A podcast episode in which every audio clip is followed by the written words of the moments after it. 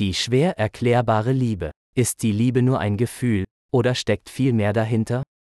Die Liebe hat ein sehr breites Wirkungsfeld wie etwa die Kinderliebe, Elternliebe, Heimatliebe, Selbstliebe, erotische Liebe, Liebe in der Ehe oder unter Freunden, Affenliebe, Liebe zur Schau und so weiter. Alle diese verschiedenen Arten von Liebe können echt oder künstlich, sogar heuchlerisch sein. Die Bewertung einer Liebe von außen ist allerdings nicht leicht. Man unterscheidet zwischen einer sichtbaren und einer unsichtbaren Liebe. Um die unsichtbare Liebe einigermaßen zu verstehen und auf den Punkt zu bringen, fangen wir mit der sichtbaren Liebe an.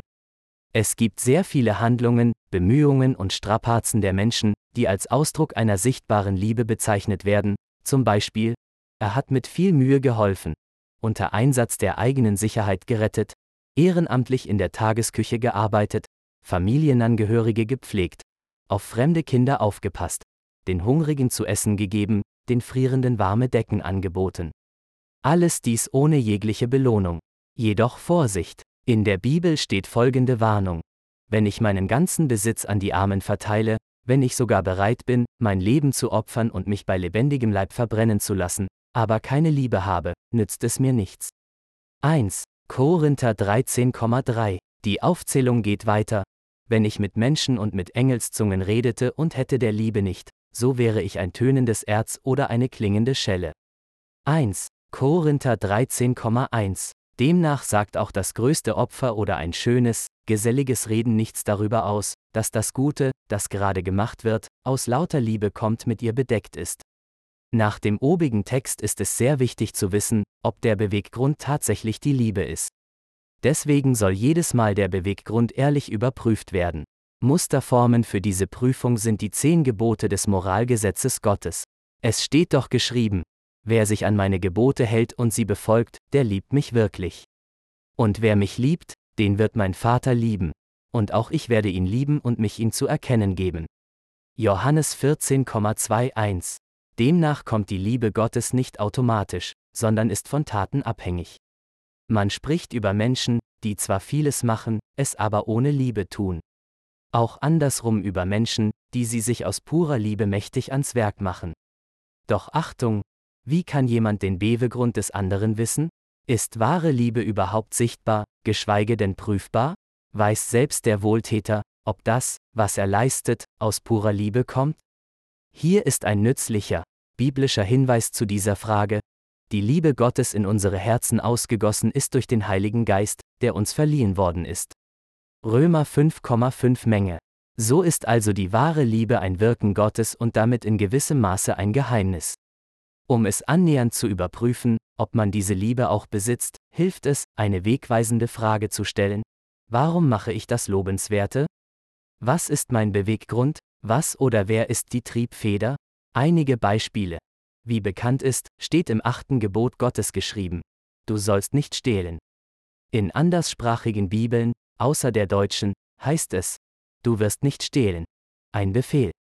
Wie erkennt man, ob dies aus Liebe geschieht und nicht aus purer Pflicht oder verhüllter Berechnung? Eine tiefgreifende Hilfe zum Erkennen dessen, was die Liebe zu bedeuten hat, ist das Gebet, öffne mir die Augen, dass ich klar erkenne die Wunder in deinem Gesetz.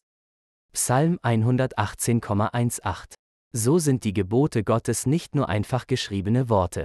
Es steckt in ihnen vieles mehr. Wer also weiß, wie er sich richtig zu verhalten hat, es aber nicht tut, für den ist es Sünde. Macht er sich schuldig? Jakobus 4,17 Menge, NGÜ, und jeder, der die Sünde tut, tut auch die Gesetzlosigkeit, und die Sünde ist die Gesetzlosigkeit.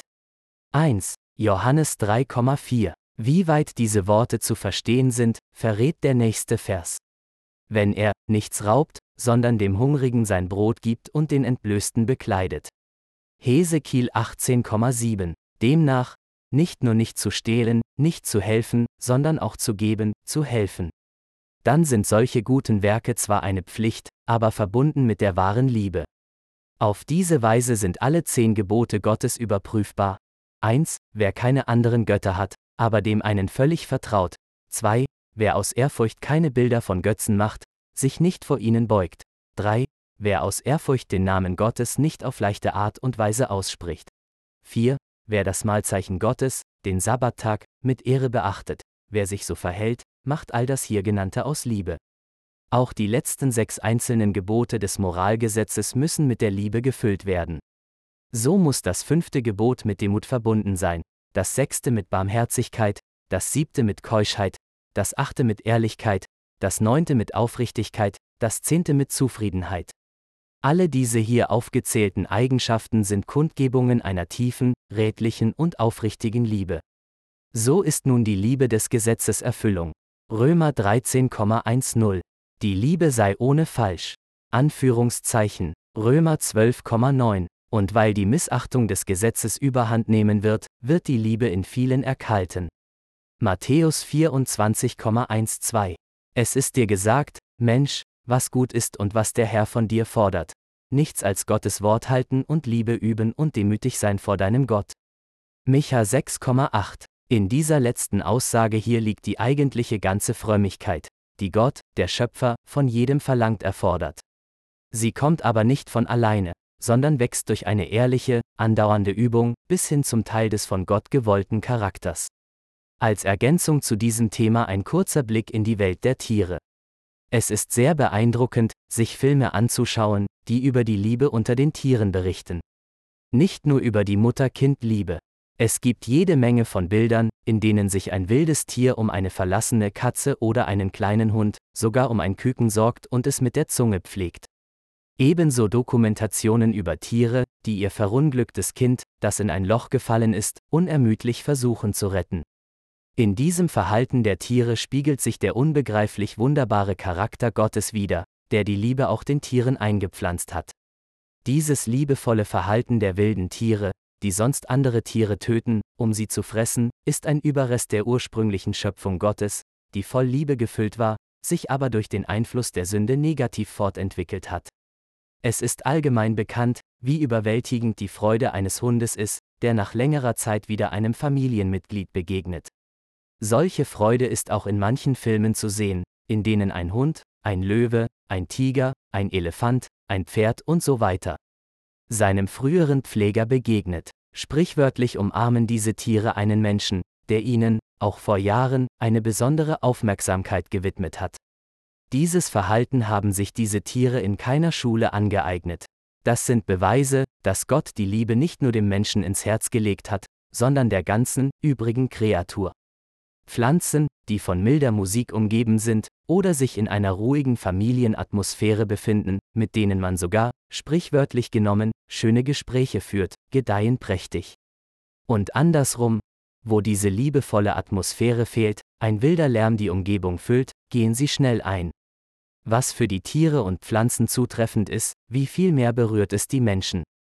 Hoffnung aber lässt nicht zuschanden werden, denn die Liebe Gottes ist ausgegossen in unsere Herzen durch den Heiligen Geist, der uns gegeben ist. Römer 5,5 Das ist dieser Geist Gottes, der von Anfang an über die Erde schwebt und mit seiner Liebe auf seine ganze Kreatur einen starken Einfluss hat. Da die Menschen auf das heilende Wirken Gottes zunehmend stumpf reagieren und ihre Herzen immer mehr verhärten, zieht sich Gott, mit seinem Geist, langsam von der Erde mehr und mehr zurück. Die schlimmen Folgen sind nicht nur bei den Menschen sehr spürbar, sondern auch bei den Tieren. Ein katastrophales Unheil ist zunehmend überall in der ganzen Natur zu sehen. Dieser allgemeine Zustand der Welt bleibt nicht für immer. Der Herr Jesus, der Sohn Gottes, hat versprochen, dass er wiederkommen und dem ganzen Gräuel ein Ende machen wird. Folgende biblische Vision wird dann für immer bleiben. Was für immer bleibt, sind Glaube, Hoffnung und Liebe, diese drei aber am größten von ihnen ist die Liebe. 1. Korinther 13,13 NGÜ